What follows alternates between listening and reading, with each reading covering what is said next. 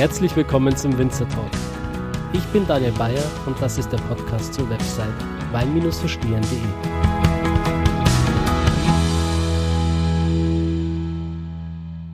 So, hallo liebe Zuhörer, willkommen zur siebten Episode.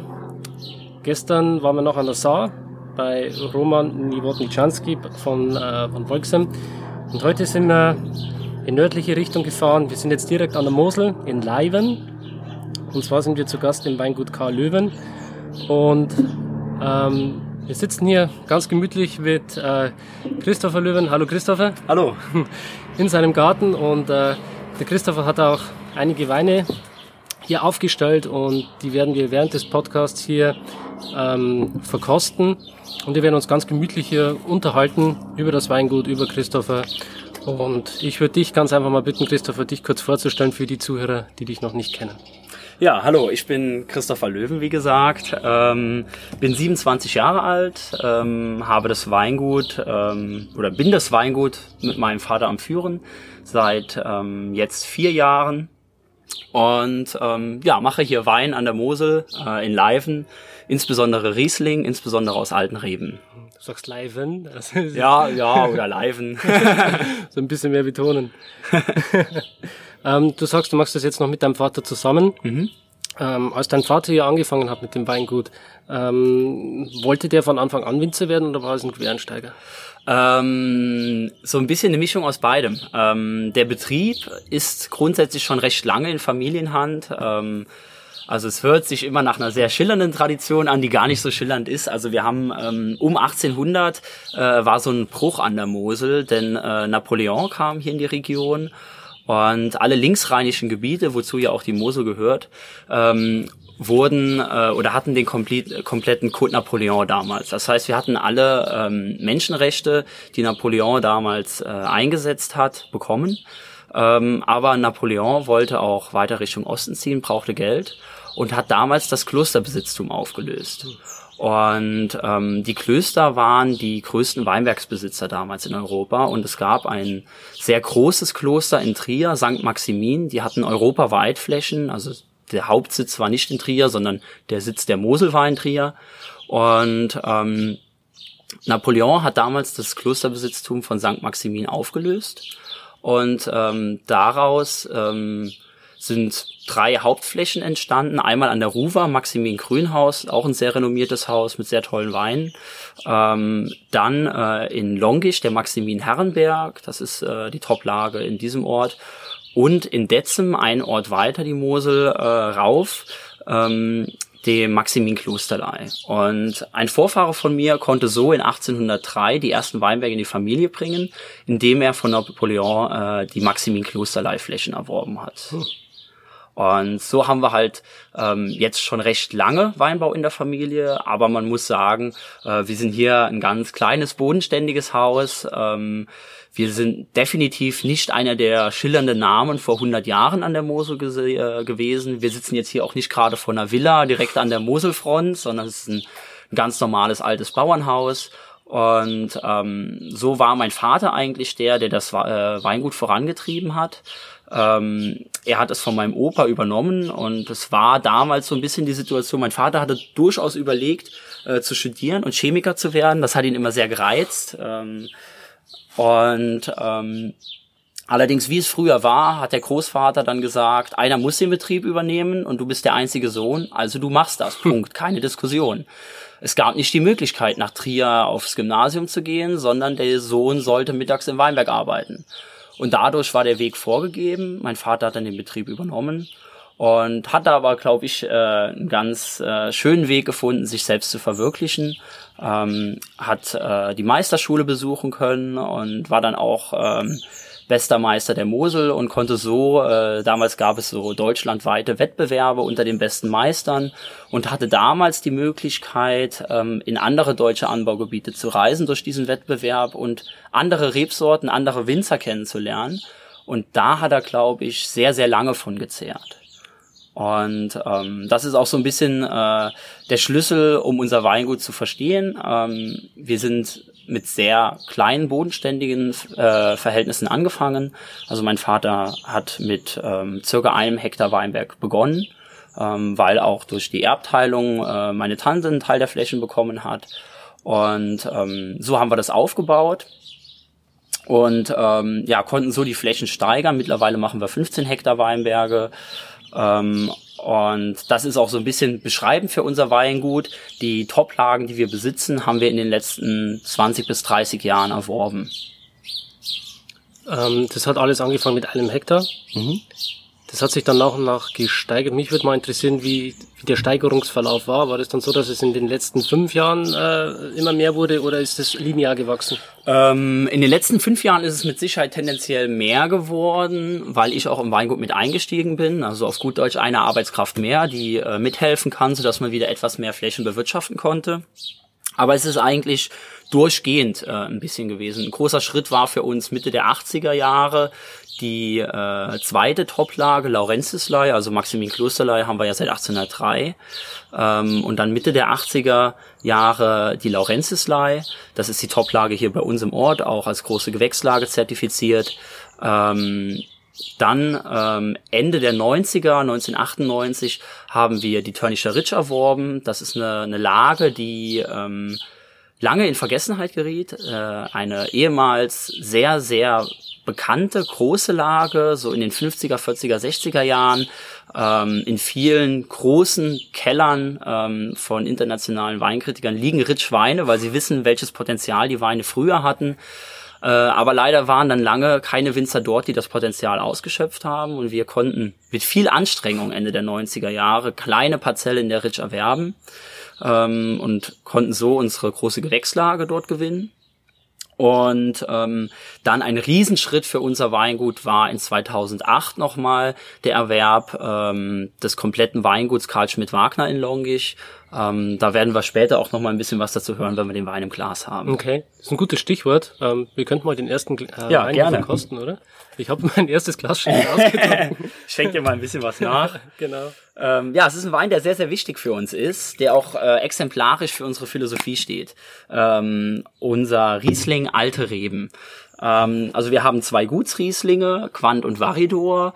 Ähm, das sind etwas jüngere Reben, ähm, wo wir die Idee haben, einen leichten, frischen, fruchtigen Riesling zu machen. Und ähm, jetzt im Glas haben wir die alten Reben. Das ist etwas, was uns sehr wichtig ist. Ich habe eben erwähnt, wir haben als sehr kleines Weingut angefangen und haben viele Flächen dazu erworben. Und ähm, in den ähm, ja, wir haben eben erwähnt, auch 1985 die Laurentislei erworben und nebendran konnten wir von Reichsgraf von Kesselstadt eine ganz kleine Fläche erwerben, die wurzelecht war und über 100 Jahre alt. Und ähm, der Wuchs der Anlage war sehr schlecht und die war ein bisschen ähm, ja am, am kümmern. Ja, sie hatte kaum Trauben gehabt und für jedem war klar, diesen Weinberg muss man neu pflanzen.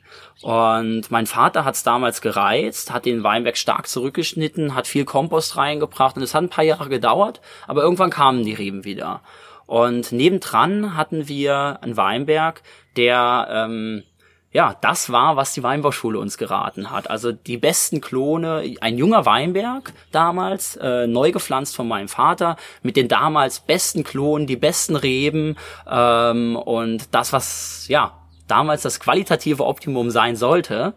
Und ähm, mein Vater hat aber gesehen, wir haben ja direkt daneben die alte Parzelle, die eigentlich Schrott war auf gut Deutsch. und wir haben die immer verglichen und wir haben gesehen, ja, das stimmt schon, was die Weinbauschulen sagen. Ähm, die Öxle-Zahlen, also die, die Zuckerwerte in der Traube, waren in den alten Weinbergen geringer. Ähm, die Säuren waren höher. Aha. Also analytisch, das sind so die zwei wichtigsten Merkmale, wenn man Traubenqualität bestimmen will. Ähm, also analytisch waren die alten Weinberge wirklich schlechter, weil sie auch später gereift sind. Und ähm, wir haben die dann gelesen. Und mein Vater hat es aber gereist und gesagt, ich baue die auch mal getrennt aus, um mal wirklich auch den Wein gegeneinander zu stellen. Und es hat sich über die Jahrgänge hinweggezogen, dass äh, der Wein aus dem alten Weinberg ähm, weniger Alkohol hatte, mehr Frische durch den Ticken mehr Säure, aber vor allen Dingen, es war ein Wein, den ich gerne als leise bezeichne, ja. Also ein Wein, der nicht im Mund explodiert ähm, und mit Aromen nur strotzt, sondern ein Wein, der, den ich erkunden muss, der Vielschichtigkeit hat und eine unheimliche Länge aufweist. Und die jungen Reben waren eher dieses Laute. Also die waren reif, der war äh, sehr intensiv im Aroma, äh, kräftig. Und die alten Reben fanden wir wesentlich interessanter, weil es ist ähm, mehr den Wein, der dem man sich selbst auch öffnen muss, der aber auch innerlich einen entspannt, weil er ähm, mehr über die Vielschichtigkeit und die Länge kommt als über Kraft und Alkohol. Und ähm, so haben wir ähm, mehr und mehr alte Weinberge gekauft, um auch zu wissen, liegt jetzt nur an dieser einen Parzelle oder ist da wirklich was dran? Und so haben wir mehr und mehr alte Weinberge gekauft und das hat sich bestätigt, dass äh, die alten Reben äh, andere Stilistiken an Wein bringen. Ich will jetzt nicht mal sagen, dass es besser oder schlechter ist. Ähm, das ist auch immer noch eine Diskussion in der Weinwelt, ob alte Reben bessere Weine bringen. Ähm, ich werde jetzt diese Worte gar nicht benutzen, sondern für mich bringen alte Reben einfach eine andere Stilistik, diese leisere Stilistik. Und das ist das, was wir hier machen wollen. Und ähm, so haben wir viele alte Reben bei uns in der Region gekauft. Und das Schöne war, ich sagte eben schon, wir kommen aus ganz bodenständigen Verhältnissen. Geld war nie da. Und äh, wir wollten aber mehr Weinberge machen und mehr Toplagen. Und in den 80er, 90er Jahren war es im deutschen Weinbau auch so, diese alten Weinberge wollte niemand haben. Weil das waren die Weinberge, die nicht effizient waren, wo man nicht so gut maschinell bearbeiten konnte, wo mehr Handarbeit vonnöten war. Und ähm, so haben wir diese alten Flächen für bezahlbares Geld gekauft und für die Verkäufer war immer ganz klar, oh je, äh, der Weinberg ist nicht viel wert, weil der muss ja komplett ausgehauen werden, neu gepflanzt ähm, eine neue Anlage komplett gebaut werden und dann kriegt man vier Jahre keinen Ertrag, bis wenn die Reben erstmal wieder tragen. Also wurde der Preis runtergeschrieben. Und ähm, wir haben den Verkäufern da klar nie erzählt, dass wir genau das suchen, dass das für uns das qualitative Optimum ist. Und so konnten wir in den 80er, 90er Jahren viele alte Weinberge kaufen. Und das ist heute äh, das Potenzial, wo wir daraus schöpfen. Und das ist auch das, was wir im Glas haben. Riesling alte Reben. Das sind jetzt äh, mehrere Lagen, mehrere Parzellen. Ähm, allerdings alle Reben 50 bis 70 Jahre alt. Ähm, und das ist so der Punkt, wo wir anfangen, alte Reben aufs Etikett zu schreiben, wenn sie über 50 Jahre alt sind. Weil dann sehen wir diese Änderung in der Stilistik klar spürbar im Glas. Ist das eigentlich geschützt, ähm, ab welchem Alter man alte Reben draufschreiben darf? Ähm, ja, das ist auch noch so eine Sache, die in der Diskussion ist. Äh, da gibt's keine Regel von EU oder ähnlichem. Ähm, es ist aber so, dass äh, die Kellerkontrolle, das ist so die Behörde, die das kontrolliert ähm, in Deutschland, die achtet darauf, dass die Reben mindestens 25 Jahre alt sind, wenn alte Reben draufsteht. Ähm, 25 Jahre ist für mich ein Alter, wo man schon sieht, dass die Reben älter sind. Ähm, aber 50 Jahre ist für mich so ein Punkt, wenn ich einen 50 Jahre alten Weinberg mit einem jungen Weinberg vergleiche, schmecke ich ganz klar einen Unterschied. Mhm. Bei 25 Jahren ist das mit Sicherheit auch schon in die Richtung gehend, aber einfach, da ist uns noch nicht die, die Differenz groß genug. Und ab wann sagt man eigentlich, der, der Weinberg ist jetzt zu alt? Gibt es dann auch ein Limit?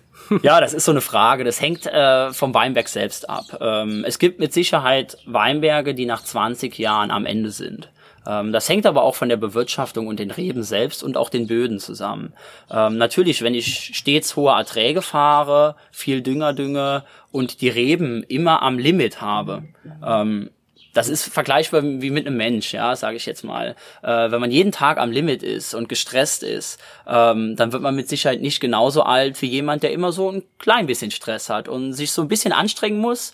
Das ist bei den Reben genauso. Die dürfen sich auch nicht auf die faule Haut legen. Also zu viel Nährstoffe und zu viel ähm, Ernährung für die Reben ist auch nicht gut. Also die müssen auch angestrengt werden. Man spricht da von einem latenten Stress, den man haben will. Also die müssen immer so wie der Mensch finde ich ja auch, wir sind ja auch am leistungsstärksten, wenn wir so ein bisschen Stress haben. Nicht zu viel, dass wir sagen, ich pack's nicht, aber wenn man sagt, ja, heute habe ich einiges vor, aber das ist machbar. Mhm. Dann sind wir am, am, am Optimum, ja. Und so ist es bei der Rebe auch. Und wenn man sie so hält, ähm, wird sie sehr alt und es, es gibt kein Maximumalter. Ähm, ich bin mir sicher, die Reben, die in den 80er, 90er Jahren gepflanzt wurden, die noch auf Masse selektioniert waren, von den Rebschulen her, die werden nicht alt. Und das sehen wir heute auch. Also die, die 40 Jahre alten Anlagen sehen nicht so schön aus wie unsere 100 Jahre alten Anlagen. Und ähm, das hat mit Sicherheit auch damit zu tun, dass in den 80er, 90er Jahren teilweise ähm, im deutschen Weinbau sehr auf Masse gegangen wurde und dass die Reben ähm, am Maximum gehalten wurden ähm, vom Stress. Und äh, das bezahlen wir dann Jahre später. Aber es gibt nicht so ein Maximumalter, wo man sagt, ich, ich stelle immer die Frage zurück, wie alt wird eine Eiche? ähm, da gibt's auch nicht, da kann man auch nicht sagen, nach 200 Jahren ist eine Eiche tot. Es gibt einen Eichenbaum, da schlägt nach 20 Jahren der Blitz ein, dann ist er kaputt. Hm. Äh, es gibt auch einen Eichenbaum, da wachsen die Wurzeln in den ersten Jahren nicht gut oder der steht im Wasser und dann wächst er auch nicht. Es gibt aber Eichen, die werden hunderte Jahre alt und sehen kerngesund aus. Und das ist bei der Rebe ähnlich. Wenn sie älter wird, wird sie schwächer, äh, sie bringt weniger Ertrag, die Beeren werden kleiner, die Weine aus diesen Weinbergen verändern sich auch. Ähm, ja, aber es ist vergleichbar mit einem Mensch. Ne? Sie, sie werden ruhiger, sie werden langsamer, äh, sie sind aber auch bedachter, ja, also diese junge Reben strotzen vor Kraft, wie auch junge Menschen, ja, man ist aktiv, man will was machen, äh, aber man überlegt immer nicht genau, ob man das macht, wie man das macht. Und bei den alten Reben ist es äh, ist es so, sie sie wachsen nicht mehr so stark, sie sind nicht mehr so aktiv, aber dadurch, dass sie ein sehr tiefes Wurzelwerk haben, wachsen sie sehr beständig, egal ob Trockenheit oder Feuchtigkeit. Sie haben immer einen beständigen Wuchs und ähm, bringen immer gute Traubenqualitäten, auch in schwierigen Jahren. Bei jungen Reben ist es so, die strotzen vor Kraft. Wenn die Wasser haben, dann wachsen die ohne Ende. Wenn sie aber mal ein bisschen Trockenheit haben, dann gehen sie auch direkt ein. Dann lass uns den Wein doch mal verkosten. Prost. Ja, gerne. Prost.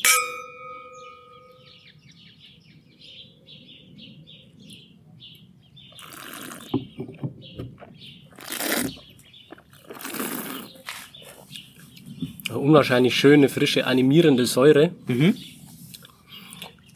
Dann will man gleich den nächsten Schluck nehmen. Genau, ja. Also es ist auch eine, eine Stilistik, die ähm, unserem Haus äh, ganz wichtig ist. Ähm, bei uns sind alle Weine spontan vergoren, das heißt, wir geben keine Hefen hinzu und ähm, steuern auch nicht die Gärung. Das heißt, die Gärung wird nicht gekühlt oder erwärmt. Ähm, und dadurch hat man einfach die Problematik, die natürliche Hefe ist nicht so gärstark wie ähm, gezüchtete Hefen. Und das heißt, am Ende der Gärung, wenn recht viel Alkohol im Most ist, stirbt die Hefe ab und der Wein vergärt nicht bis 0 oder 1 Gramm Restzucker. Ähm, das heißt, wir haben ganz viele Tanks, die hören ihre, beenden ihre Gärung mit 9, 10, 11, 12 Gramm Restzucker. Also knapp untertrocken, knapp übertrocken. Und das sind auch die alten Reben. Das sind jetzt äh, 11 Gramm Zucker. Deswegen steht auch kein Trocken auf dem Etikett. Für mich ist es wichtig, dass es trocken schmeckt, mhm. dass keine Süße geschmacklich da ist. Aber er hat natürlich eine, eine schöne Frucht dadurch. Und gerade die Säure, die du ansprichst, wir entsäuern hier nicht. Ähm, das ist die natürliche Säure, die aus dem Weinberg kommt. Und ähm, um die ein wenig abzupuffern, haben wir halt ein bisschen Restzucker. Und das, das finde ich gerade das Spannende an dem Wein. Es ist äh, die natürliche Art und Weise für mich, Wein zu machen, weil hier ähm, nicht irgendwo am Wein oder am Most gearbeitet werden muss. Äh, es muss nicht die Gärung angeheizt oder sonst was werden, sondern es gärt, wie es gärt, ohne Zusätze. Und ähm, irgendwann ist die Gärung beendet und dann wird's gefüllt. Und ähm, durch die gewissen Restzucker können wir die Säure belassen. Wir haben so dieses spannende Spiel aus einer tollen Frucht, Pfirsicharomatik, so eine richtige, so eine saftige Pfirsich. Ähm, und im Abgang durch die Säure bleibt halt nicht eine Süße hängen, sondern so, wie du gerade auch gesagt hast, ne, es ist erfrischend hinten mhm. raus. Ja. Das ist genau das Richtige bei dem Wetter. Genau, ja. du warst viel im Ausland unterwegs früher, ähm, hast viele Praktika gemacht. Mich würde mal interessieren, welche Länder du bereist hast mhm. und ähm, was dort so die Highlights für dich waren. Ja, also ähm, für mich ist es so, ich bin ja auf dem Weingut aufgewachsen und dann war die Frage auch, ähm, mache ich erstmal eine Winzerausbildung, bevor ich nach Geisenheim gehe oder äh, nutze ich die Zeit für Praktika? Und ich habe damals den Ansatz gehabt, ich habe gesagt, ähm, ich bin im Weingut aufgewachsen, ich habe die grundsätzlichen Arbeiten gesehen, ähm, deswegen wollte ich die Lehre direkt überspringen und direkt studieren. Habe aber dann gesagt, die Zeit, die ich in einer Lehre genutzt hätte, möchte ich für Praktika nutzen. Und ähm, so habe ich für viele Leute gearbeitet. Das hat schon früh angefangen, dass ich äh, auf dem Kartäuserhof hier an der Ruwer gearbeitet habe. Für mich einer der äh, Top-Betriebe in den Anfang 2000ern. Das waren phänomenale Weine, ist auch eine tolle Lage. Äh, und das Weingut lebt auch in den letzten Jahren noch mal ein bisschen auf. Ähm, dann danach bin ich zu Clemens Busch. Das ist ein sehr interessanter Betrieb in Pünderich, so der Pionier an der Mosel für ökologischen und biodynamischen Weinbau. Gerade die Idee mit der Biodynamie hat mich sehr gereizt, äh, weil es ein ganz anderer Ansatz des Weinmachens und des äh, Anbaus ist. Mhm. Ähm, und ähm, Ja, und dann während dem Studium bin ich dann äh, 2012 in die USA gegangen zu Herman J. Weimer und kam dort ganz lustig hin, weil ähm, David Schilknecht, äh, ein Verkoster äh, für Jancis Robinson, eine wichtige Kritikerin aus England, ähm, war da und das ist jemand, der sich, ich glaube, es gibt kaum welche, die sich so gut äh, in der internationalen Welt des Weines auskennen und er ist ja, ich will jetzt nicht sagen ein Freund meines Vaters, aber ein guter Bekannter. Und nach der Verkostung der Weine redet man immer noch so ein bisschen. Und dann habe ich ihn abends gefragt, wenn ich in ein Weingut gehen möchte, wo Englisch gesprochen wird, dass ich mein Englisch verbessern kann für den Export und wo Riesling wächst. Wo sollte ich hingehen? Und seine Antwort war, hör mal Jay Weimer, New York. Mhm. Und ich so, okay, New York, da wächst Wein. und dann Riesling, okay, noch nie gehört. Aber wenn du das sagst, ja, genau. Und das ist halt gut, wenn du das sagst, schreibe ich dem eine Mail. Hab dem eine E-Mail geschrieben. Eine Woche später haben wir geskypt und ich hatte die Stelle. Und bin dann nach New York gegangen. Das ist ganz, äh, das ist nicht New York City, sondern Staat New York, also ganz weit im Norden der USA, fast schon kanadische Grenze. Äh, an den Five Finger Lakes, also es sind so fünf Seen, die so langgezogen sind wie fünf Finger. Und ähm, ja, dort ist auch Skiverboten wie an der Mosel und die machen Riesling spontan vergoren, richtig gut. Ähm, also habe auch hier äh, nach dem Praktika ähm, paar Flaschen mitgebracht und hier ein paar Kollegen blind gegeben. Die haben das an die Mosel gesteckt, was wir da gemacht haben. Ja, das sind schon richtig tolle Weine gewesen. Und ähm, was mir sehr Spaß gemacht hat, ist, also das war für mich die tollste Praktikumsstelle, muss ich sagen, weil es ist ein junger, aufstrebender Betrieb. Ähm, das haben gerade, es, es, es hat einen, einen alten der aus Deutschland eingewandert ist in die USA, der hat es damals gegründet in den 70er Jahren. Und der hatte das Weingut gerade an zwei Amerikaner verkauft. Und Fred ähm, und Oscar, also Oscar ein Schwede eigentlich und Fred ein Ami. Ähm, und die führen das Weingut zusammen. Einer macht Vertrieb, einer macht äh, Weinbau. Und ähm, so kamen wir dann dazu, dass äh, ich irgendwo so ein bisschen die amerikanische Kultur des Arbeitens kennengelernt habe. Das war super spannend, weil ähm, ich habe gemerkt, in den USA musst du nicht vorweisen, hier, ich bin Bachelor und oder Master in dem und dem Fach, sondern du musst einfach nur zeigen, dass du das kannst und dann darfst du das, ja. Und so konnte ich am Ende mit meinem Chef zusammen habe ich den Keller geleitet und äh, durfte jede Maschine fahren, habe die Presse angeschaltet, wenn sie angeschaltet werden musste und konnte so eigenständig arbeiten.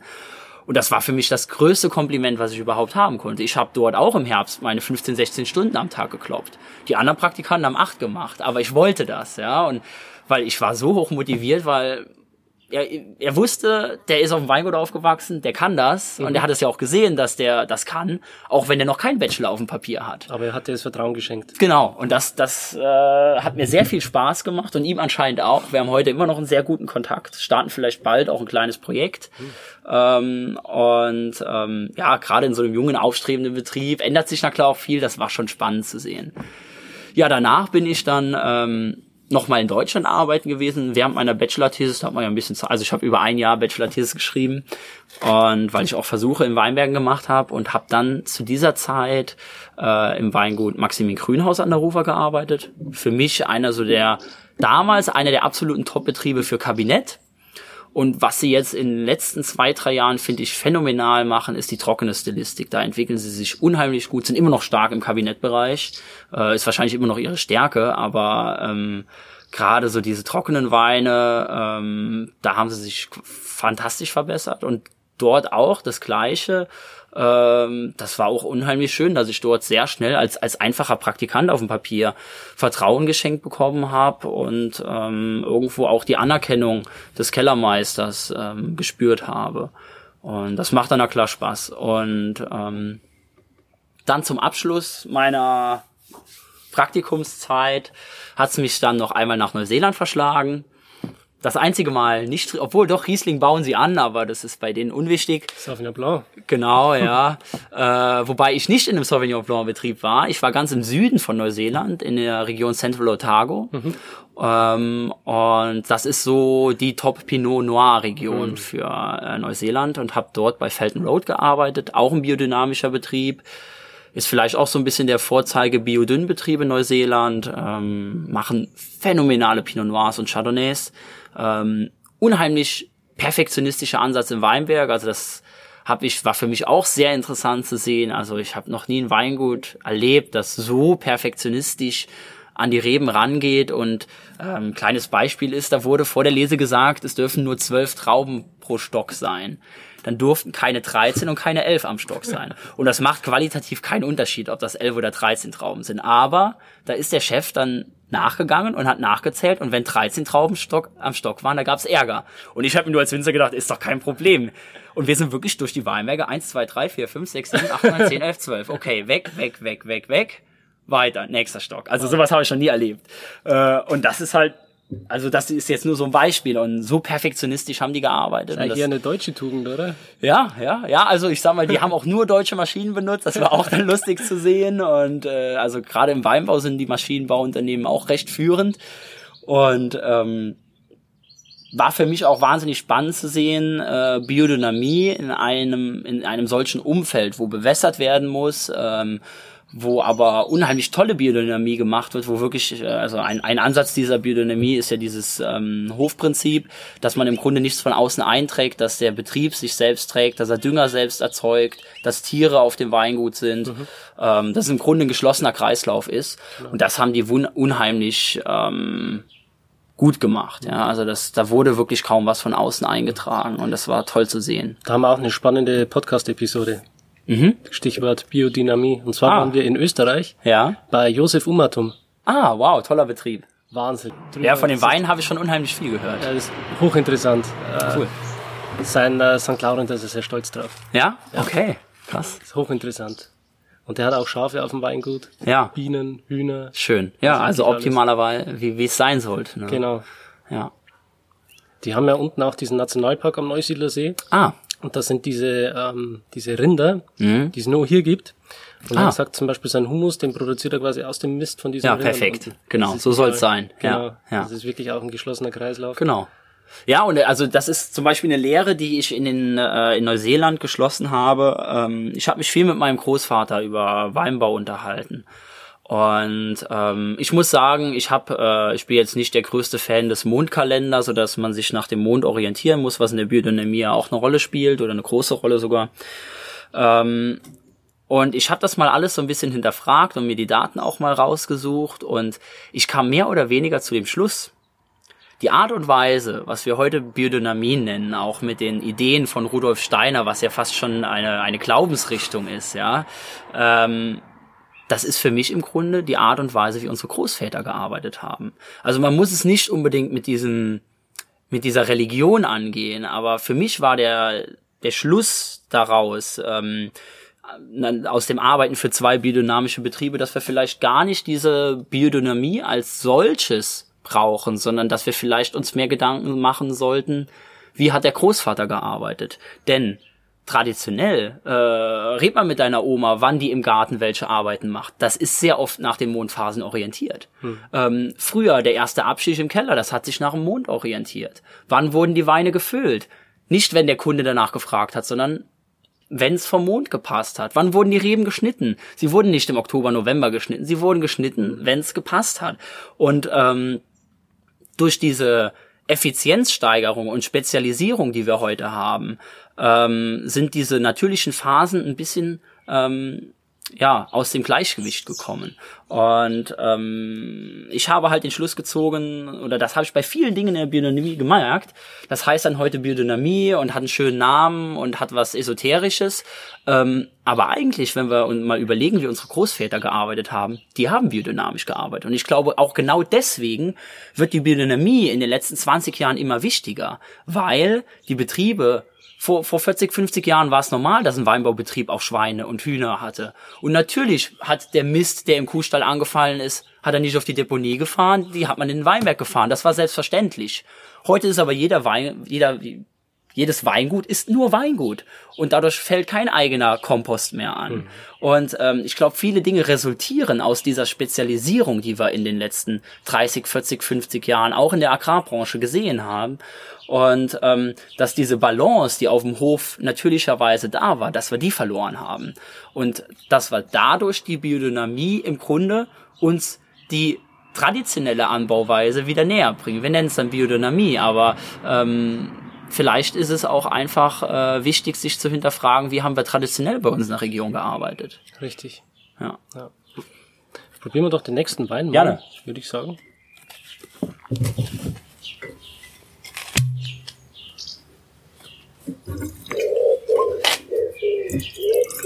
Was ist das für ein Tier? Eule? Ich weiß nicht.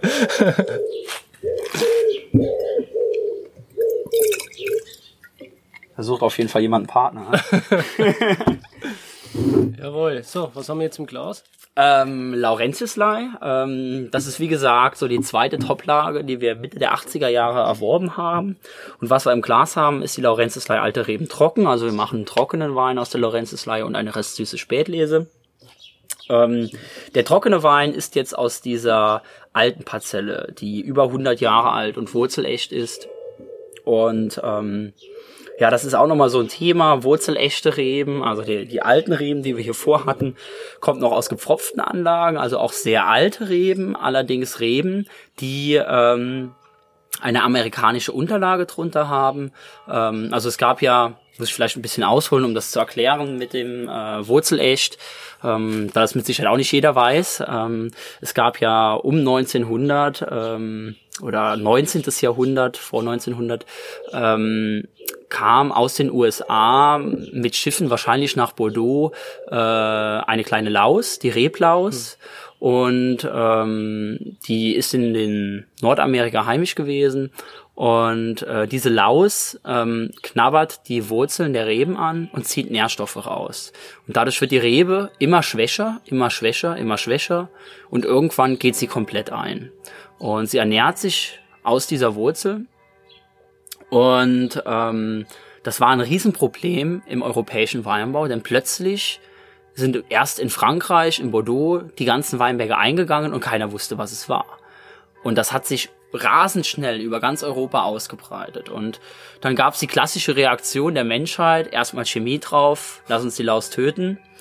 Ähm, das, was aber nicht ganz so einfach ist. Äh, und da wurde, ähm, ich glaube, Kohlenwasserstoff wurde in den Boden gepumpt ähm, und starke, ähm, stark konzentrierter Schwefel, ähm, um den Boden auf gut Deutsch zu entkeimen. Aber das ist ja eigentlich krank, ja. Also äh, ich kann ja, das ist ja kein kein geschütztes Umfeld, ja. Ich kann ich kann eine Fläche, kann ich mit Sicherheit die Reblaus abtöten, aber zehn Minuten später kommt sie vom Nachbar wieder rein. Und ähm, genau das war auch das dann das Problem. Und ähm, dann gab es ein paar findige Wissenschaftler, die dann in den USA waren, haben festgestellt, dass die wohl aus den USA herkamen und dass aber in den USA auch Reben wachsen, Wildreben. Und dann haben sie festgestellt, ja, die Reblaus ist dort und die Rebe wächst trotzdem. Ähm, was passiert dort? Die Reblaus sticht die Wurzel der amerikanischen Rebe an. Diese verholzt um diese Stelle an der Wurzel, führt sozusagen keine Nährstoffe mehr dadurch. Die Reblaus wird nicht ernährt dadurch und die Rebe wächst weiter. Natürlicher Schutzmechanismus. Genau so ist es. Und ähm, dann waren die Europäer so findig und haben gesagt, dann lass uns doch einfach die amerikanische Rebe in den Boden stecken und obendrauf pfropfen wir eine europäische Rebe. Also pfropfen wir was von Apfelbäumen und so weiter kennen.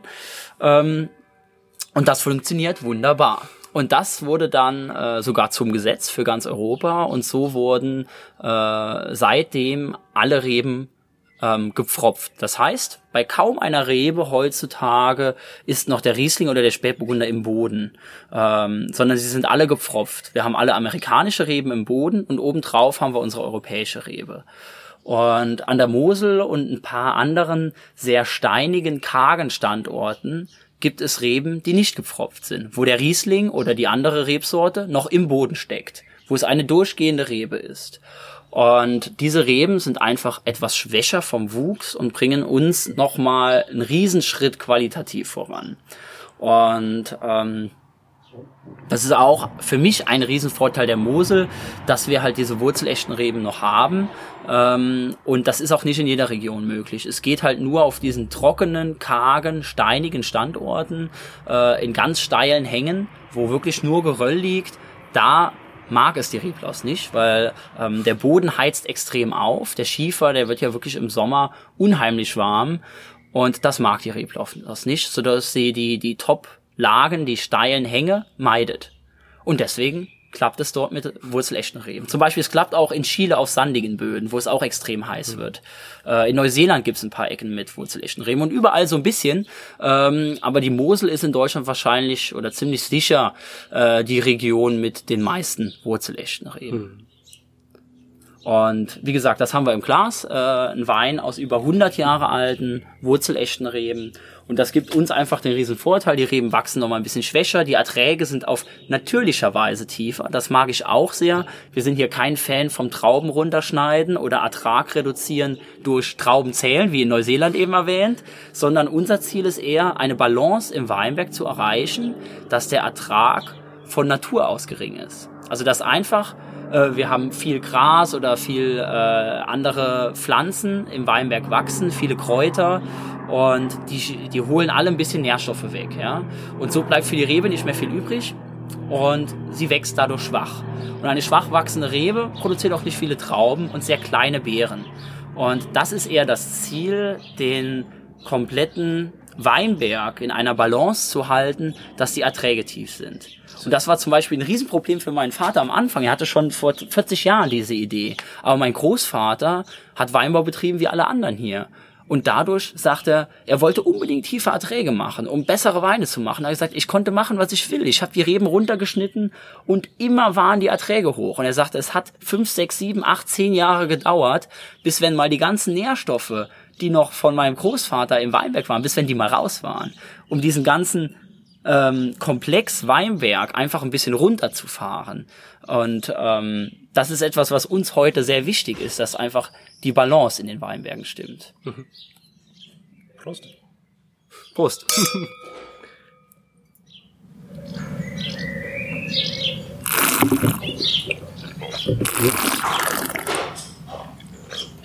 Ist jetzt ein bisschen würziger, ne? Genau, ja. Das ist äh, sehr typisch für die Laurentiusleihe, dieses Salzigkeit. Ähm, Schon fast pfeffrig, oder? Genau, ja, das ist die Idee. Ähm, so einen salzigen, pfeffrigen Wein. Sehr typisch ist auch für die Laurentiusleihe diese Pfirsichfrucht, aber ähm, hier ein Kollege aus dem Ort beschreibt das immer ganz gut. Der sagt, äh, eine gute Laurentiuslei ist wie ein guter Mojito. Du hast äh, diese Limettenaromatik, die Frische und du hast den Salzrand, also dieses Salzige. Das ist auch ganz typisch für die Lage Laurentiuslei. Und ich finde immer noch gepaart ist immer noch so diese frische Pfirsichfrucht. Ähm, und das ist so das Typische für die Lage Laurenzislei. Ich finde auch schön, es zeigt so die, die kühle Art der Mosel. Es ist jetzt auch wieder kein, kein fetter, kein reifer, opulenter Wein, sondern es ist ein Wein, der diese Salzigkeit, frische Kühle ausstrahlt. Und das ist für mich der, ähm, der Fingerprint der Mosel. Und das, was, was die Mosel kann ähm, und uns irgendwo äh, da auch ähm, ja, eigenständig macht. Ist auch wahnsinnig trinkanimierend. Also genau, das, das ist uns immer wirklich äh, wirklich sehr, sehr, sehr, sehr wichtig, dass ähm, gerade wenn wir nachher auch zu den großen Gewächsen kommen, dass die trinkig sind. Weil das ist etwas, was ich äh, vielen anderen vorwerfe, ähm, in der Top-Liga Weine zu machen, die beeindruckend sind, die gut in Verkostungen sind, die, äh, wenn man ein Glas verkostet, begeistert. Aber es sind nicht die Weine, die ich den ganzen Abend trinken möchte. Und eigentlich muss doch der Top-Wein auch der trinkigste und eleganteste und beste Wein sein und nicht der fetteste, körperreichste Verkosterwein, weil ähm, ein normaler Kunde möchte nicht stundenlang Wein verkosten, sondern er will Spaß haben, mhm. ein gutes Glas Wein zu trinken.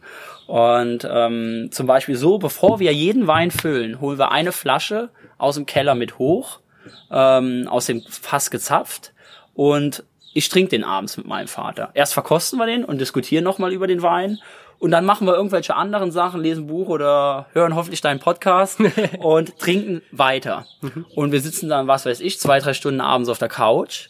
Und wenn ich den nächsten Morgen runterkomme und in der Flasche ist noch was drin, dann füllen wir den Wein nicht. Mhm. Weil dann ist er nicht trinkig, dann ist er schwer, dann ist er behäbig. Und es ist immer noch mal ein ganz anderer Faktor, verkoste oder trinke ich. Mhm. Und das ist uns sehr wichtig, dass unsere Weine Trinkfreude haben. Weil das ist das, was wir eigentlich am Ende alle wollen. Wir wollen Spaß haben bei einem guten Glas Wein. Und wenn es nicht mehr Spaß macht und nur ein Verkosterwein ist, dann hat der Wein aus unserer Sichtweise keine Berechtigung. Mhm. Thema Verfehlung. Ja. Du hast gerade deinen Vater schon erwähnt. Ähm, mich würde ganz einfach interessieren, wie du und dein Vater äh, ihr euch die Arbeit aufteilt auf dem Weingut. Ähm, so gut wie gar nicht.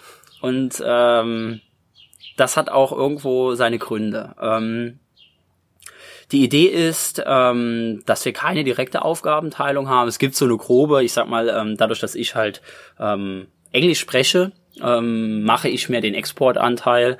Ähm, mein Vater betreut äh, dafür ein bisschen mehr auch die deutsche Kundschaft.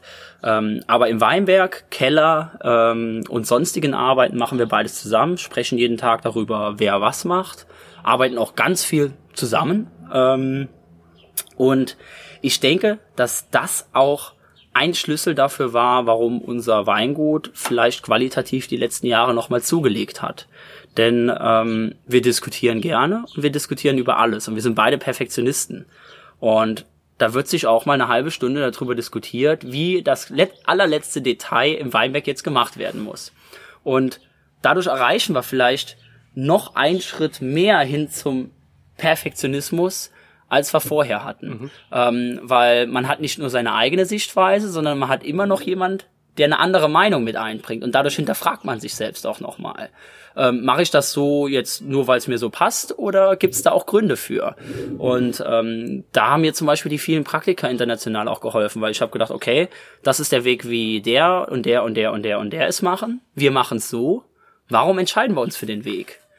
was würden die anderen Alternativen ähm, für Vorteile bringen? Und ähm, ich denke, dass wir uns die Arbeit nicht aufteilen, sondern alles zusammen machen, ähm, lässt uns halt viel hinterfragen und lässt uns auch, denke ich, äh, qualitativ da noch mal einen Schritt vorausgehen. Dein Vater, der ähm, wollte damals eventuell Chemiker werden. Ja. Ähm, mich würde interessieren, was für dich von Anfang an klar, Winzer zu werden. War das schon immer dein Traum? Mhm. Äh, ja, lustigerweise. Ähm, ich habe einen älteren Bruder, der ist äh, verbeamteter Lehrer mittlerweile und mein Bruder ist auch erstgeborener Sohn, also klassisch der Betriebsübernehmer in, in Gütern.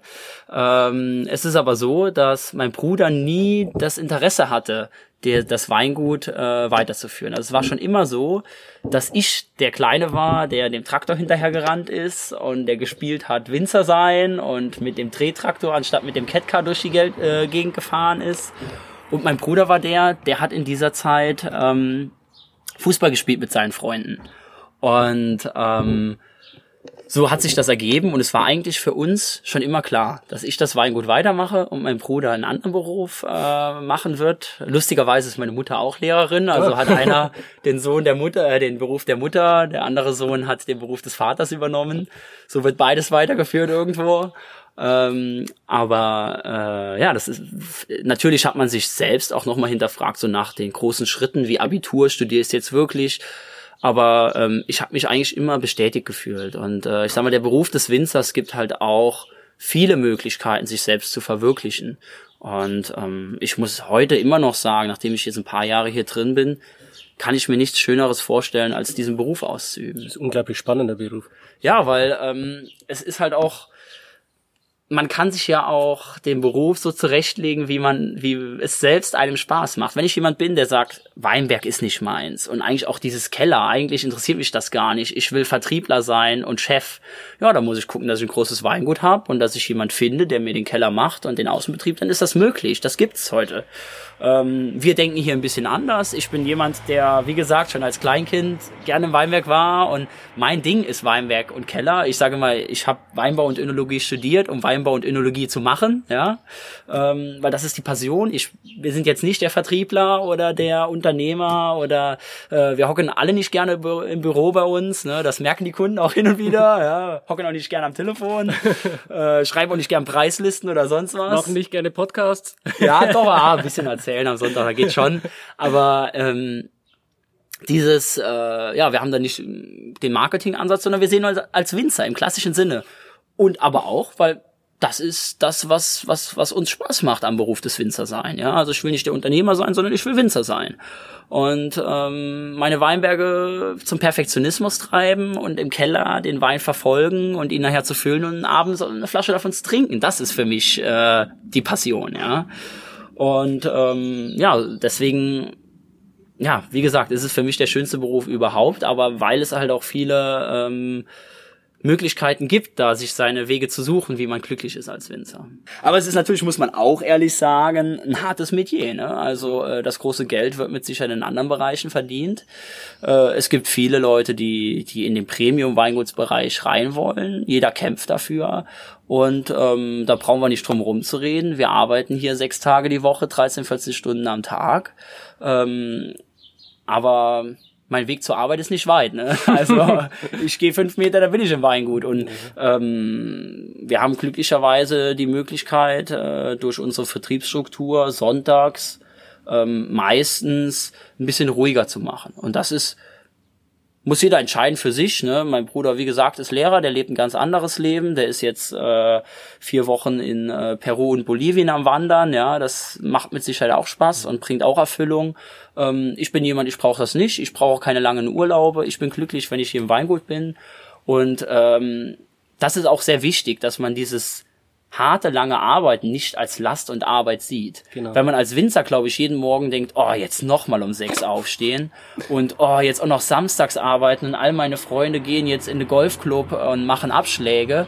Ähm, da wird man mit Sicherheit nicht glücklich als Winzer. Aber wenn man sagt, Samstagmorgens, die Sonne scheint, die anderen Deppen müssen ins Büro laufen und ich bin jetzt in der Sonne acht Stunden. Du machst dein Hobby. Genau, also. Und kriegst noch Geld dafür. Ich, ich bin auch, für mich, mich könnte man nicht mehr bestrafen als im Sommer, wenn draußen 30 Grad sind, mich den ganzen Tag im Büro äh, anbinden, ja. Und ähm, das bringt mir mehr Lebensqualität als, als den Samstag Beine hochlegen. Mhm. Ja? Kann ich verstehen. Probieren wir den nächsten Wein, hm? Mhm. Prost. Prost. ähm, wir haben jetzt unser großes Gewächs äh, aus dem Gla im Glas, sogar aus 2017, also noch nicht in den Verkauf gekommen. Das kommt am 1. September mhm. ähm, auf den Markt, äh, wobei wir in der glücklichen Situation sind, dass äh, die großen Gewächse ähm, in den letzten Jahren immer ausverkauft waren, bevor sie in den Verkauf kommen, so dass sie, äh, ja, das geht über eine Reservierungsliste einfach. Ähm, ja, das ist jetzt die Lage Rich, ein ähm, großes Gewächs, also bester trockener Wein des Jahres, ähm, ähm, beste Lage. Das heißt, äh, in, bei der Rich Grauschiefer mit Quarzit. Man, ähm, man schmeckt schon die Schiefernote, den Feuerstein, genau, das Rauchige. Ja. Das ist für mich auch einer der einer der Lieblingslagen, muss ich ehrlich sagen, weil äh, du kommst gerade von der Saar, hast du erzählt. Mhm. Ähm, die Ritsch finde ich hat manchmal so eine Art an sich, die mich fast schon ein bisschen an die Saar erinnert. Es ist nicht so diese Mittelmosel Fruchtigkeit, sondern es ist eher diese Kühle, die die Saar manchmal hat, diese Salzigkeit. Und ähm, für mich ist die Ritsch, wir haben uns lange gefragt, großes Gewächs der Mosel, was ist das? Ähm, ich liebe große Gewächse aus der Pfalz und Rheinhessen, das sind tolle Weine. Aber diese Stilistik sollten wir nicht nachahmen an der Mosel, denn diese großen Gewächse leben von Mundfülle und Körper. Und die Stärke der Mosel ist nicht Mundfülle und Körper, sondern die Stärke der Mosel ist Leichtigkeit, Filigranität, Finesse. Ähm, und das sollten wir auch, wie ich eben schon angeklungen habe, bei unseren großen Gewächsen widerspiegeln. Äh, nur das Problem ist, wenn wir in den Top-Lagen wo wir früher eine Auslese Restsüß gemacht haben, das sind die reifsten, wärmsten Lagen. Wenn wir da einen trockenen Wein machen, werden sie auch gerne opulent. Und dafür eignet sich die Lage Ritsch einfach unheimlich gut, weil die hat die Kühle. Ähm, das ist äh, eine ganz, ganz steile Lage durch dieses Quarzitgestein, was hier mit drin ist. Quarzit ist das härteste Gestein, was wir an der Mosel haben, also Quarz, diese weißen Steine. Und ähm, findet man hier in der Ecke eher wenig, sondern eher an der unteren Mosel, ähm, also kurz vor der Mündung in den Rhein. Ähm, so Winningen, äh, Prem hat definitiv äh, Quarzit und ähm, ist dadurch auch die zweitsteilste Lage der Mosel, weil der Quarzit durch die Härte kann die Mosel einfach nicht den Schiefer abtragen mhm. und ähm, extrem steil, das ist ja auch logisch, die steilsten Lagen sind die steinigsten. Klar, da ist am wenigsten Boden dazwischen und das schmeckt man einfach auch bei der Ritsch, dass dieses karge, kühle, steinige ähm, und deswegen liebe ich die Lage. Es ist aber auch eine Lage, ein Wein, der mit Sicherheit die Leute ein bisschen spaltet, weil ähm, der hat Säure, der Wein, ne? und der ist der hat auch Zug hinten raus. Und es ist mit Sicherheit nicht der Wein, mit dem du jetzt auf die Einkaufsstraße gehst, 100 Leuten eincheckst und 99 sagen, oh ja, den trinke ich heute Abend. Ähm, aber die Ritsch finde ich ein Wein, der unheimlich gut die Herkunft zeigt, filigran ist und ähm, ja, irgendwie den, den Fingerabdruck der Mosel und der, der Lage wunderschön zeigt. Wahrscheinlich auch ein Wein, der unglaublich gut altern kann, oder? Das stimmt. Also Ritsch ist für mich immer äh, die Lage, die mit am besten altert. Gerade durch die Frische, die Säure, der bleibt unheimlich lange jung. Ähm, und äh, das ist sogar bei uns in der Region hier legendär, alte Ritsch auslesen. Ähm, die altern gar nicht, ja. Also ich weiß, als wir die Lage Ritsch erworben haben, 98, war ähm, Terry Thies, unser USA-Importeur da.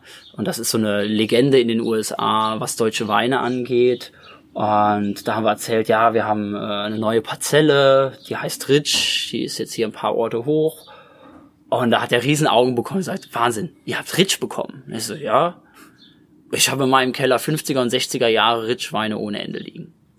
Und da sagt er, ja, das ist, Ritsch war, war früher mal eine der absoluten Toplagen der Mosel äh, reifen phänomenal, gerade weil sie diese Frische, die wir hier beim GG schmecken, ist auch bei Auslesen klar spürbar und ist typisch für die Lage. Und ähm, dadurch reifen die Weine einfach phänomenal. Prost. Prost.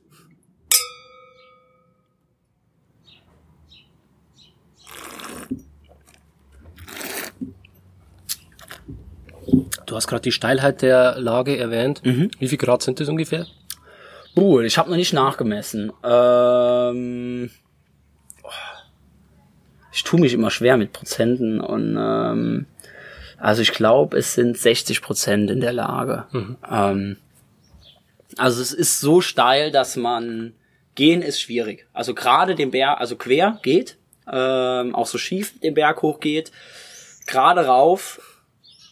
Also wer, gerne eine Einladung an alle, die den Podcast hören. Also wenn jemand zu mir kommt und er geht den Weinberg gerade hoch, ohne auf allen Vieren zu landen, der kriegt von mir eine Flasche Wein umsonst. Kriegst sogar richtig großes Gewächs umsonst. Ihr habt es gehört. Ja, also es ist wahnsinnig steil. Ähm, selbst als geübter Moselaner ähm, rutsche ich da manchmal aus und lande auf allen Vieren. Ähm, und man, man will, man, ja, geht halt immer so ein bisschen links, rechts, links, rechts, dann geht's. Ähm, wir können glücklicherweise diese Lage äh, teilweise sogar mit Raupen bewirtschaften. Und da haben wir ehrlich gesagt das Problem mit unserer Raupe, die wird ähm, an einem Seil den Berg hochgezogen, ja, also die Raupe an sich packt's dort auch nicht. Und äh, selbst dieser Ölmotor, der das Seil antreibt, der wird nach fünf, sechs Reihen warm und dann müssen wir immer eine halbe Stunde Pause machen, dann können wir weiterarbeiten, weil es ist so steil, dass selbst die Steillagen Raupe es nicht hier nicht mehr packt. Ja. Ja, umso äh, großartiger finde ich eigentlich, dass du und dein Vater das ohne Hilfe von anderen Mitarbeitern macht. Mhm. Ja, also das ist ähm, steckt eine gewisse Idee dahinter. Also wir arbeiten aktuell ohne Festangestellte. Wir haben ein paar Saisonarbeitskräfte, die uns zum Beispiel in der Traubenlese unterstützen. Ähm, aber ja, die Hauptarbeiten werden von uns beiden durchgeführt. Also wir sind jeden Tag im Weinberg. Den Keller machen wir sowieso nur wir beide, ohne Hilfen. Und ähm, dadurch denken wir, dass wir einen gewissen, diesen Perfektionismus, den wir haben, dass wir den irgendwo ausleben können. Und ähm, es ist einfach unheimlich schwierig, bei einer Pflanze, die wächst, Mitarbeitern im Büro zu erklären, was sie jetzt arbeiten sollen. Und es passiert in der Vegetationsperiode, also im Sommer, unheimlich oft, dass man in einen Weinberg kommt und man sieht, okay, der sieht so und so aus, hier muss ich direkt reagieren und das und das machen. Und ähm, das von einem Mitarbeiter zu erwarten, diese individuelle Behandlung, ist unheimlich schwierig, weil jeder würde die individuelle Behandlung auch anders machen. Und ähm, wir besitzen unheimlich viele Parzellen bei uns im Weingut. Und ähm, dieses Monitoring wäre unheimlich schwierig, wenn ich nicht selbst im Weinberg wäre. Und ich habe einfach einen riesen Vorteil, oder wir beide sind jeden Tag im Weinberg und deswegen muss ich nicht mit dem Auto stundenlang hier alle Parzellen abfahren und gucken, sondern ich gehe in den Weinberg und arbeite was und sehe, oh Mist, sagen wir jetzt zum Beispiel, hier kommt eine Krankheit auf, hier muss ich Pflanzenschutz machen. Oder, ähm, oh, der ist dieses Jahr wüchsiger, da muss ich mal aufpassen in der Traubenlese, ob ich den nicht vielleicht zwei Tage früher lesen muss. Also ich begleite die Weinberge den ganzen, das, das ganze Jahr über, jede Parzelle und weiß immer, ah, welche, welche Parzelle hatte dieses Jahr ein bisschen Probleme mit Krankheit, welche war ein bisschen mit Trockenstress im Sommer, welche hat vielleicht zu viel Wuchs gehabt, welche zu wenig Wuchs. Und das sind alles wichtige Entscheidungen im Herbst, wenn man sieht, wann wird gelesen, wie wird gelesen, welche Qualität machen wir aus dem Weinberg. Ist es vielleicht ein Weinberg, der sich dieses Jahr gut für trockene oder für restsüße Weine äh, eignet. Und all dies in einem Riesenbetrieb mit vielen Angestellten zu managen, wüsste ich nicht wie. Also ähm, diese individuelle Behandlung ähm, würde verloren gehen und ich glaube, wir würden nicht mehr ähm, so viel, Pro ich sag mal, ein Weinberg hat immer ein Potenzial, ja, von Qualität. Äh, wir schöpfen mit Sicherheit nicht 100% aus, äh, das kriegt, würde ich mal behaupten, niemand hin, ähm, weil es einfach zu individuell ist. Jeder Tag ist anders, ob es jetzt regnet oder nicht, ob die Sonne scheint oder äh, nicht. Aber ähm, ich denke, wir äh, sind da schon ganz gut, das Potenzial unserer Lagen zu nutzen. Und ich habe ganz ehrlich die Angst, wenn wir jetzt mit Angestellten arbeiten, dass ich nicht mehr gleich viel Potenzial der Lagen ausschöpfen kann. Auf gut Deutsch, dass die Weine die Qualität nicht mehr halten können. Limitiert einen das dann auch ein Stück weit, wo man sagt, man versucht das alles alleine zu machen? Äh, ja, das ist mit Sicherheit ein großes Thema bei uns im Weingut. Ähm, wir bearbeiten aktuell so 15 Hektar, sowas, 15, 16 Hektar. Ähm, und das ist absolut, wir sehen es, wir sind am Limit. Ähm, unsere Weinberge sehen noch gepflegt aus, aber ich weiß ganz genau, wenn ich jetzt zwei, drei Hektar mehr machen würde mit dem gleichen System, wäre ich in den äh, wüchsigen, intensiven Phasen im Sommer nicht mehr ähm, so perfekt hinterher mit der Arbeit, wie es aktuell ist. Und ja, unser Problem kommt eher von der anderen Seite. Äh, bei uns war jetzt zum Beispiel der Jahrgang 2017 innerhalb von zwei Wochen komplett ausverkauft. Und ähm, das gibt uns einfach die Problematik, dass wir eigentlich nicht genug Wein haben, ähm, dass wir wachsen müssen, ähm, aber eigentlich nicht können. Ähm, und eigentlich auch nicht wollen auf gut Deutsch, weil das kann ich auch ehrlich sagen, von dem, was das Weingut abwirft, können wir leben. Äh, ich habe zwar jetzt nicht die S-Klasse vor der Tür stehen, ähm, aber das, das brauchen wir, glaube ich, auch nicht. Ne? Aber ich kann mir ein gutes Essen mit Freunden leisten. Ja? Und ähm, ja, das ist so ein bisschen die, die unternehmerische Idee, ähm, da jetzt nicht noch mehr zu wachsen, aber von der Nachfrageseite sehen wir halt ein bisschen das Problem. Und ähm, auf der anderen Seite ist es mir wichtig, Weine wie Quant und Varidor zu machen, also unsere Gutsrieslinge, die ähm, 8,50 Euro und 8,90 Euro ab Weingut kosten. Ich denke, das sind Preise, die ähm, mit Sicherheit nicht mehr billig sind. Ähm, es sind äh, allerdings Preise, wo man sich es denke ich, sich die meisten Menschen noch leisten können, eine Flasche zu kaufen und mit Spaß zu trinken. Also nicht vor dem Wein fünfmal niederzuknien und sich zu bekreuzigen, um äh, eine Flasche aufzumachen, weil man das sich jetzt einmal im Jahr gönnt. Ähm, ich denke, für 8,50 Euro oder für unter 10 Euro ähm, kann man sich durchaus noch hin und wieder mal eine Flasche leisten zu einem guten Essen. Und das ist mir wichtig. Ich will nicht nur äh, die freakigen Steillagen Super Premium Geschichte machen, sondern ich möchte auch Weine machen, wo die Leute einfach merken, hey, das ist super Qualität für den Preis äh, und das sind richtig gute Weine und hier merke ich auch einen riesen Schritt. Hier ist, der Wein bringt mir viel mehr Charakter als mir jetzt mein Supermarktwein für fünf oder sechs Euro.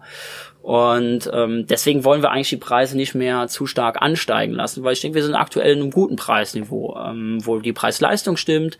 Ähm, und ähm, ja, das ist irgendwo der, der Zwiespalt, ne? Also die, die Nachfrage ist hoch, wir sind in zwei Wochen ausverkauft, deswegen müssen wir teurer mal werden oder mehr Wein machen. Mhm. Mehr Wein machen können wir nicht, weil es qualitativ nicht möglich ist äh, und von der Arbeit nicht möglich.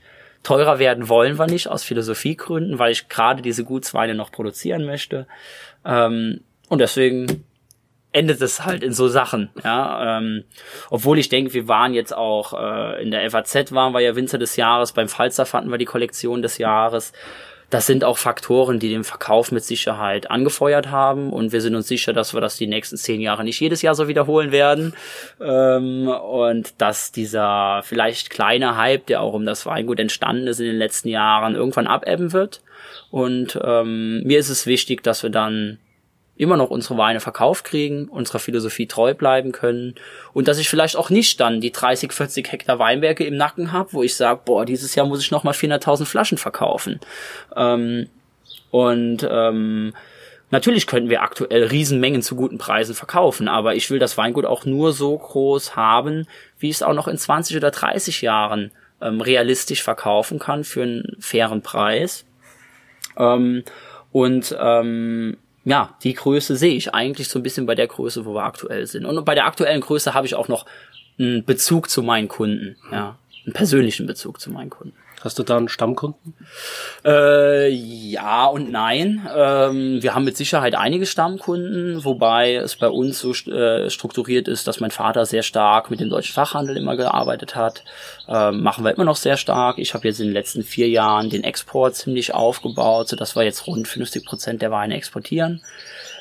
Das ist auch etwas, was mir sehr, sehr viel Spaß macht, äh, unserem Weingut internationale Anerkennung zu geben und ähm, man sieht einfach, äh, dass international ähm, in einigen Ländern das Thema Genuss noch weiter verbreitet ist als in Deutschland. Dass die Bereitschaft für gute Produkte, gutes Essen, guten Wein aus ähm, ja, passionsaufgeladenen äh, Betrieben, ähm, dass man da bereit für ist, Geld auszugeben. Und das jetzt gerade, wenn so, so die Sachen, wo unser Herz brennt für, wie das GG oder der 1896, den wir gleich noch probieren, ähm, Weine, die unheimlich hohe Produktionskosten haben, weil es halt in der Steillage mit reiner Handarbeit bewirtschaftet ist, ähm, dass so Produkte eher im Ausland, in Skandinavien, in Japan, in den USA, in Russland zum Beispiel, ähm, sehr wertgeschätzt werden und gerade in der Top-Gastronomie, die danach ringen, ja, weil das sind Weine, das sieht man ja auch, die Mosel-Stilistik, die wir hier machen, diese Kühle, dieses Filigrane, das passt ja auch zu der Küche, die aktuell in ist. Ja, also wir gehen alle so ein bisschen zu der nordischen Küche, weniger Bestandteile, äh, Speisen, die nicht im Mund explodieren, sondern einfach gute Rohprodukte, einen guten Fisch, der nicht äh, mit allem aufgeladen ist, was es in der Küche gab, sondern mit drei, vier, fünf regionalen Zutaten fertig. Und wenn ich daneben, sagen wir jetzt mal, einen kräftigen Chardonnay stelle, der im Holz war, was stark getoastet ist, dann ist das vielleicht ein toller Wein an sich, aber der Fisch wird da nicht mithalten können, weil der Fisch einfach nicht diese Aromenintensität hat. Aber wenn ich einen, einen leichten Riesling, wie jetzt das GG, was wir gerade haben, Rich, wenn wir das daneben stellen, das ist auch ein Wein, der leise ist. Und dann habe ich im Mund den Fisch und den Wein. Und genau das sucht dann ja die Gastronomie. Und das hilft eigentlich auch, gerade die, die Weine der Mosel sind ja eher diese leichteren Rieslinge. Ähm, und manche Konsumenten tun sich auch schwer mit der Säure, wenn sie die an sich trinken. Weil in, der Deu in Deutschland wird ja viel Wein nicht zum Essen. Es gibt ja in Deutschland kaum die Kultur Wein zum Essen. Tut mir leid, dass ich jetzt so ein Ding dazwischen greife. Kein Problem. Ähm, ja, in Deutschland gibt's ja wenig diese Kultur Wein zum Essen. Es wird in den Weingütern, in den Weinbauregionen gelebt, aber ich glaube, in vielen Regionen ist es nicht verbreitet, ähm, zum Essen Wein zu trinken, was ja in Südeuropa der Standard ist. Und in Deutschland wird viel Wein so für sich getrunken. So ein Glas Wein einfach abends auf der Terrasse oder sowas, was ja auch schön ist. Ähm, aber äh, gerade diese Top-Rieslinge eignen sich halt unheimlich gut zu diesen leichten, frischen Speisen, zu Salaten oder ähm, alles was Hähnchenfleisch äh, ist ja auch nicht hocharomatisch, ja. Und wenn ich da einen leichten Riesling mit einer Frische habe, vor allem gerade diese Frische der Säure, äh, lockert das Essen ja auch auf, erfrischt den Mund ja auch. Mhm. Welchen Wein haben wir jetzt im Glas? Mm. Ja, das ist wohl der Wein, wo unser Herz am meisten verbrennt. Mm. Der 1896 Riesling.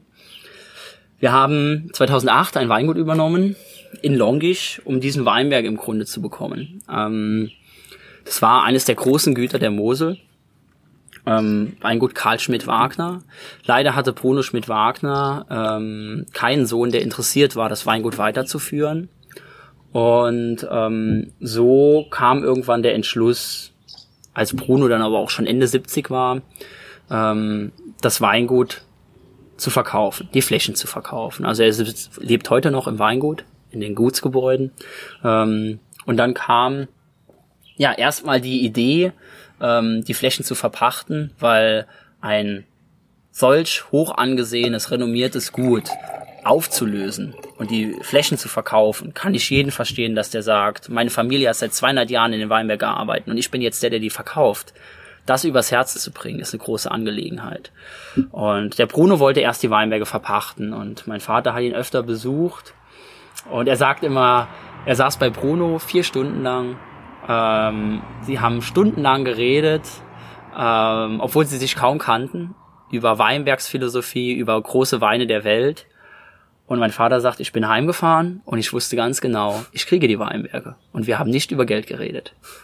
Und das haben wir auch bis heute, kriegen wir das zu spüren. Bruno ist mit Sicherheit finanziell so gestellt, dass er das Geld nicht gebraucht hat. Und ähm, wir konnten ihn überreden, die Flächen doch noch zu verkaufen, weil mein Vater gesagt hat, ähm, das sind sehr alte Weinberge, dort muss man sehr, sehr viel Arbeit leisten. Wir haben auch viel hier große Investitionen getätigt, ähm, sei es, dass wir nochmal mehr Kompost reingebracht haben. Unsere Arbeitsweise ist ein bisschen anders als die von Bruno Schmidt-Wagner.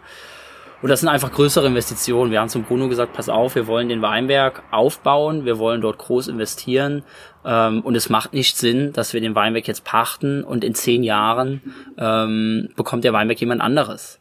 Und er sah das genauso und konnte das verstehen als alter Winzer. Er hat gesagt, ja, okay, dann verkaufen wir die Flächen. Und äh, gab bei denen zum Beispiel auch in der Familie große Diskussionen darüber. Und heute sind wir sehr froh, dass wir die Flächen kaufen konnten. Äh, heute könnten wir uns den Weinberg mit Sicherheit nicht mehr leisten, ähm, weil äh, wir ihn mit Sicherheit auch zu internationalem Ruhm gebracht haben. Das ist eine Lage, die wie auch Laurenzislei und vor allen Dingen Ritsch ähm, kein internationales Renommee mehr besaß, ähm, aber es mal hatte. Und ähm, so konnten wir von Bruno Schmidt-Wagner ähm, diese Parzelle übernehmen, die 1896 wurzelecht gepflanzt ist. Es ist wohl in der Größe der älteste Riesling-Weinberg der Welt. Ähm, und äh, die Parzelle ist 6000 Quadratmeter groß, was schon eine unheimliche Größe für die Mosel ist. Wenn man bedenkt, dass diese 6000 Meter vor 120 Jahren schon gepflanzt wurden, also einen Besitzer hatten. Und ähm, ja, zusätzlich zu diesen 6000 Meter konnten wir noch anderthalb Hektar ähm, wurzelechte Reben über 100 Jahre alt im Berg kaufen. Und das ist halt ein unheimlicher Schatz. Es gibt kaum wurzelechte Reben. Ähm, und damals, komischerweise, war kaum jemand interessiert. Ja? Ähm, es sind halt sehr steile Weinberge. Es ist sehr viel Arbeit.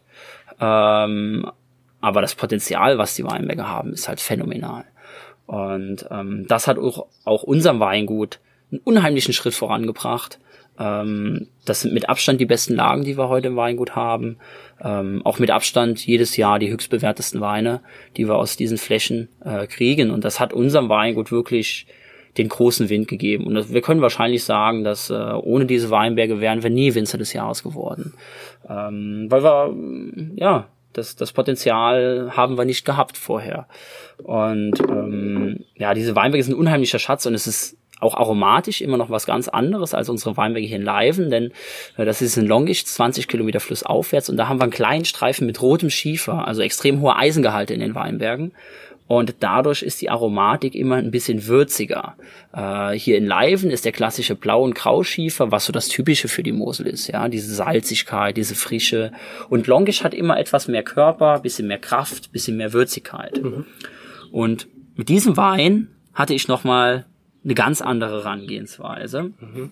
Mein Vater hat mir immer vom traditionellen Weinmachen erzählt, dass das das Bessere ist. Also wenig Einfluss nehmen im Keller, gucken, dass man perfekte Trauben liest und dann im Keller nichts machen. Trauben pressen und sie vergären lassen. Punkt. Mit natürlicher Hefe, ohne Zugabe, ohne Temperatursteuerung. Einfach gern, wie es gärt. Und ähm, ja, das haben wir gern lassen. Und ähm, von diesem äh, Ansatz an, des traditionellen, ähm, den mein Vater mir immer beigebracht hat, äh, wollte ich diese Idee mal aufs Extreme treiben. Also das heißt, ähm, wir nehmen ähm, ungeachtet der Produktionskosten wollen wir einen Wein machen wie im Jahre 1896, also wie in dem Jahr, als der Weinberg gepflanzt wurde, was auch die Hochzeit der Mosel war, was Roman Niewodniczanski mit Sicherheit erzählt hat mhm. ähm, von Weingut van Volks. Also es gab um 1900 waren die Moselweine die teuersten Weine der Welt und ähm, mit Sicherheit ist es ein Ziel für viele Winzer, an diese Qualitäten auch wieder ranzukommen. Und ähm, ja, das haben wir uns auch bei diesem Wein vorgenommen. Und machen 100% Handarbeit in diesem über 100 Jahre alten oder 1896 gepflanzten Weinberg. Ähm, dann keine Selektion im Herbst. Normalerweise selektiert man Botrytis oder unreife Trauben raus. Es wird alles mitgelesen, weil man das damals so gemacht hat. Dann werden sie im Weinberg eingemeischt, das heißt, sie werden in großen Einheitsbütten gelegt, die Trauben im Herbst und mit Füßen draufgegangen. Die werden eingestampft auf gut Deutsch. Dann für die Kälterung haben wir uns einen alten Holzkorbkälter nochmal gekauft. Also was man vielleicht manchmal vor den Winzerhäusern rumstehen sieht. Diese alten Holzkälter, äh, rund geformt, die man noch mit Muskelkraft pressen muss. Die haben wir uns nochmal, also einen haben wir uns nochmal gekauft und restauriert und pressen auf diesem Kälter. Und von diesem Kälter geht's nur mit Schwerkraft, ohne Pumpen, direkt in das Fass, wo der Wein vergärt. Das heißt kein Einsatz von Pumpen und auch kein Sedimentieren. Normalerweise, wenn der Wein aus dem Kälter kommt, wird er nochmal in Fass gelegt. Man wartet nochmal 24 Stunden, dass die Feststoffe sich absetzen und dann wird dieser ja, etwas klarere Most wird dann in die Gärung geleitet. Das haben wir hier nicht gemacht, weil das damals auch nicht üblich war, diese Sedimentation zu machen. Also alles, was aus dem Kälter rauskommt, wird, äh, wird vergoren. Mhm. Vergoren wird es in unserem ältesten Fass. Das ist so ein 60 Jahre altes Holzfass, klassisches Fuderfass der Mosel, also das traditionelle Fass. Ähm, und das ist äh, auch aus Moseleiche geschlagen, ähm, wie es damals üblich war, und vergärt ohne Zugaben, ohne Temperatursteuerung, ist irgendwann in der Gärung natürlich beendet und dann wird er filtriert und gefüllt.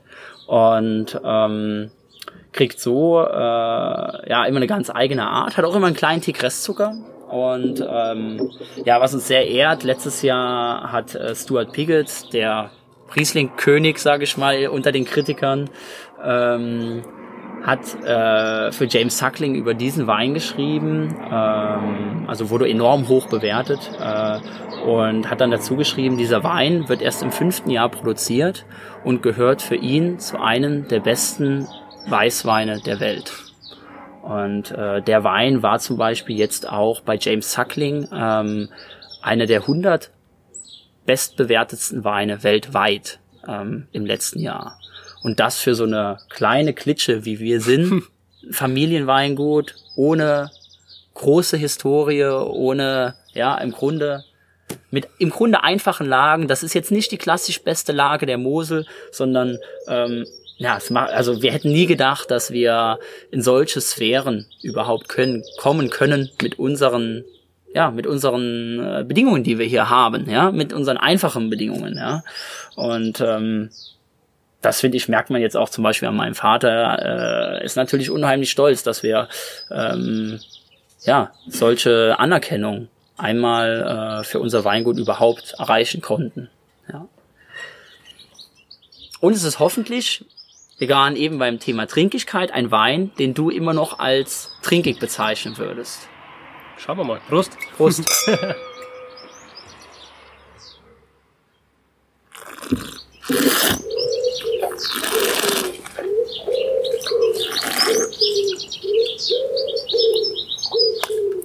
Ticken kühler könnte sein, oder? Definitiv, Jetzt, ist ja. zu warm. Da brauchen wir nicht drüber zu reden. Ja, weil wir hier in der Sonne steht, ne? Ich traue mich jetzt kein objektives Urteil. Ja, nee, nee, nee, nee, nee, alles gut.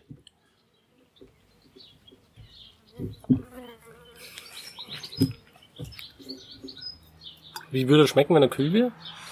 Ähm, also der Wein, der 1896 Riesling zeigt immer eine ähm, sehr typische Pfirsichfrucht. Hat durch den roten Schiefer immer so eine so was Würziges. Ähm, also ähm, ja, klassische Gewürze hat man im Aroma und ähm, ist sehr filigran. Also wir haben diese äh, fruchtige Süße oder ähm, eher eine süße Frucht als eine fruchtige Süße ähm, und ähm, auch wieder dieses ja diese klassische reife in diesem Sinne aber eher Weinbergspfirsich als normaler Pfirsich. Also das ist ein gewisser Pfirsich, der hier in der, ja, eigentlich überall wächst. Sieht man manchmal auch in den Edigern diesen ähm, Pfirsich mit, mit dieser pelzigen Haut. Mhm. Ähm, innen rot das Fruchtfleisch, ähm, also der schmeckt auch nicht ganz so süßlich wie eine normale Pfirsich und ähm, hat dann diese Frische im Abgang. Und für mich ist es ein Wein, der ähm, ja, oft so ein bisschen fast schon so ein Meditationswein ist, möchte ich sagen. Also ein Wein, der mich irgendwie immer beruhigt. Ist kein Wein, der mich anstrengt beim Trinken, sondern der mich relaxen lässt. Und diese innere Ruhe, die der Wein ausstrahlt, das ist für mich ähm, ja die höchste Kunst des Weinmachens. Also das das oberste Ziel, ähm, dass die Weine ähm, in sich ruhen und eine Ruhe ausstrahlen durch eine Filigranität und nicht unbedingt der Bodybuilder, ja, nicht dieses muskulöse, fette Ding, genau, sondern ähm, dieses, äh, ja, eher so die, die, mein Vater sagt immer gerne, die, die tanzende Ballerina, ja, auf der Zunge. Und ähm, das ist, ähm, finde ich, in, im Jahrgang 2017 sehr gut gelungen bei dem Wein.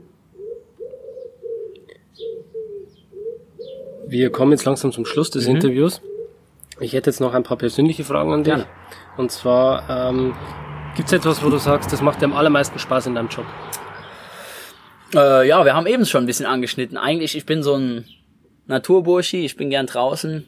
Ähm, und mir macht's einfach Spaß, wenn die Sonne scheint, im Weinberg zu sein, draußen zu sein, ähm, mit der Natur zusammenzuarbeiten und auch zu leben. Auch dieser Rhythmus, im Sommer viele Stunden arbeiten, lange Tage, mit der Sonne aufstehen, ähm, manchmal auch äh, den Sonnenuntergang im Weinberg sehen, während man noch ein paar Kleinigkeiten arbeitet. Ähm, Im Winter weniger zu arbeiten, alles ein bisschen runterzufahren, mehr Ruhe zu haben. Auch im Winter mal in totaler Stille ein Weinberg schneiden gehen. Ich hatte zum Beispiel dieses Jahr einen Monat kein Handy, ja, und dann habe ich mir auch kein Ersatzhandy geholt. Das war die schönste Zeit im, im Winter, alleine im Weinberg schneiden, kein Handy klingelt, einfach nur mit sich alleine, vor sich die Reben. Das ist meditativ, ja. Und, ähm, und natürlich auf der anderen Seite diese Weine zu machen, seine Ideen zu verwirklichen. Also wir haben ja hier den kompletten Produktionsprozess in der Hand. Wir spinnen, erspinnen uns Gedanken, sehen eine Fläche, die nicht bepflanzt ist und sagen, pass auf, lass uns doch hier die Rebsorte und dann machen wir das so und das so und im Weinberg so.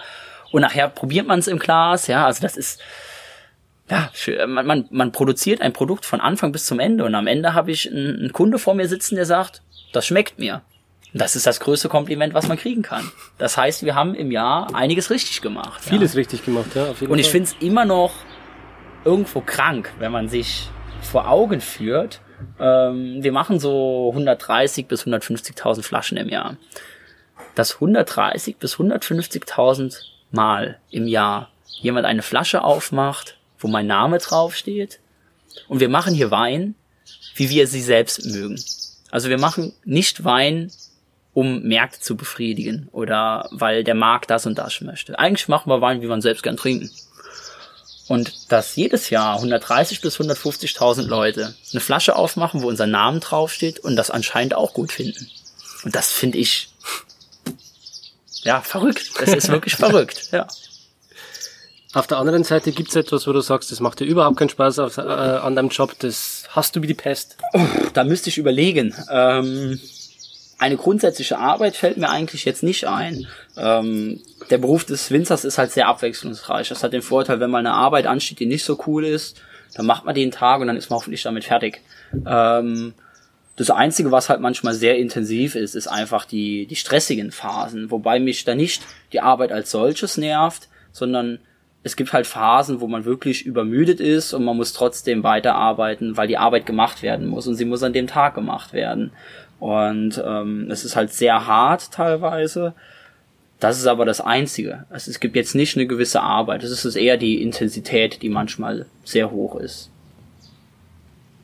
Gut. Zum Schluss nochmal eine typische Journalistenfrage. Ähm, auf was können sich deine Kunden in Zukunft freuen? Ähm, ja, also es ist ja bei uns im Weingut jetzt gerade eine recht spannende Phase, weil auch so die ähm, ja die Generationen übergehen. Also mein Vater wird äh, langsam immer sich ein bisschen mehr zurücknehmen. Ich werde immer mehr hoffentlich von ihm übernehmen können. Ähm, und bei vielen Weingütern gibt es dann manchmal einen Bruch. Wir hoffen, dass wir qualitativ keinen Bruch sehen, ähm, aber ich denke auch von der Philosophie denken wir gleich. Also es wird jetzt nicht äh, alles rumgedreht werden oder die Weinstilistik sich enorm ändern. Es sind eher kleine Details, wie wir haben jetzt noch äh, letzten Winter äh, eine neue Fläche gepflanzt in der großen Gewächslage Ritsch. Dort haben wir ein Seitental, das ähm, noch mal steiler war als unsere alte Parzelle, äh, wo kein Winzer mehr Weinbau betreiben wollte. Das waren Flächen, die teilweise wieder bewaldet waren, wo mal Reben standen. Dort haben wir jetzt den kompletten Winter zwei Jahre lang Bäume gerodet, ähm, Felsen ähm, mit dem Presslufthammer weggemacht und dort Reben gepflanzt. Und da hoffen wir uns in ein paar Jahren richtig große Qualitäten, auch gerade mit dieser Kühle und dieser Leichtigkeit erreichen zu können durch dieses kühle Seitental. Ähm, aber es ist eher, also ich möchte keinen Umbruch. Wir wollen unsere Entwicklung fortführen. Ähm, vor allen Dingen immer mehr an der qualitativen Schraube drehen. Ähm, auch die Weine als solches möchten wir beibehalten und vor allen Dingen ähm, den Weg der Qualität immer weitergehen und hoffentlich jedes Jahr einen kleinen Schritt voranzugehen. Das sind wunderschöne Schluss, äh, Schlussworte. Ich freue mich, das zu beobachten, was in den nächsten Jahren hier passiert. Danke. Ich werde es auch beobachten. und ja, wenn dir, lieber Zuhörer, diese Folge gefallen hat, würde ich mich freuen, wenn du das Ganze auf iTunes, Spotify und YouTube abonnieren würdest, teilen würdest. Ähm, hast du noch abschließende Worte, Christopher? Ähm, vielen Dank fürs Zuhören. Ähm, ich hoffe, es hat Spaß gemacht und ähm, ich hoffe, ihr bekommt mal die Gelegenheit, ein Glas äh, Karl Löwen zu trinken. Und ähm, ich hoffe euch, dass euch die Stilistik gefällt. Und wenn ja, würde ich mich auch freuen, wenn ihr mal hier vorbeikommt und wir mal zusammen ein bisschen über Wein quatschen. Ist man herzlich willkommen. Gerne, natürlich. Okay, dann tschüss. Tschüss.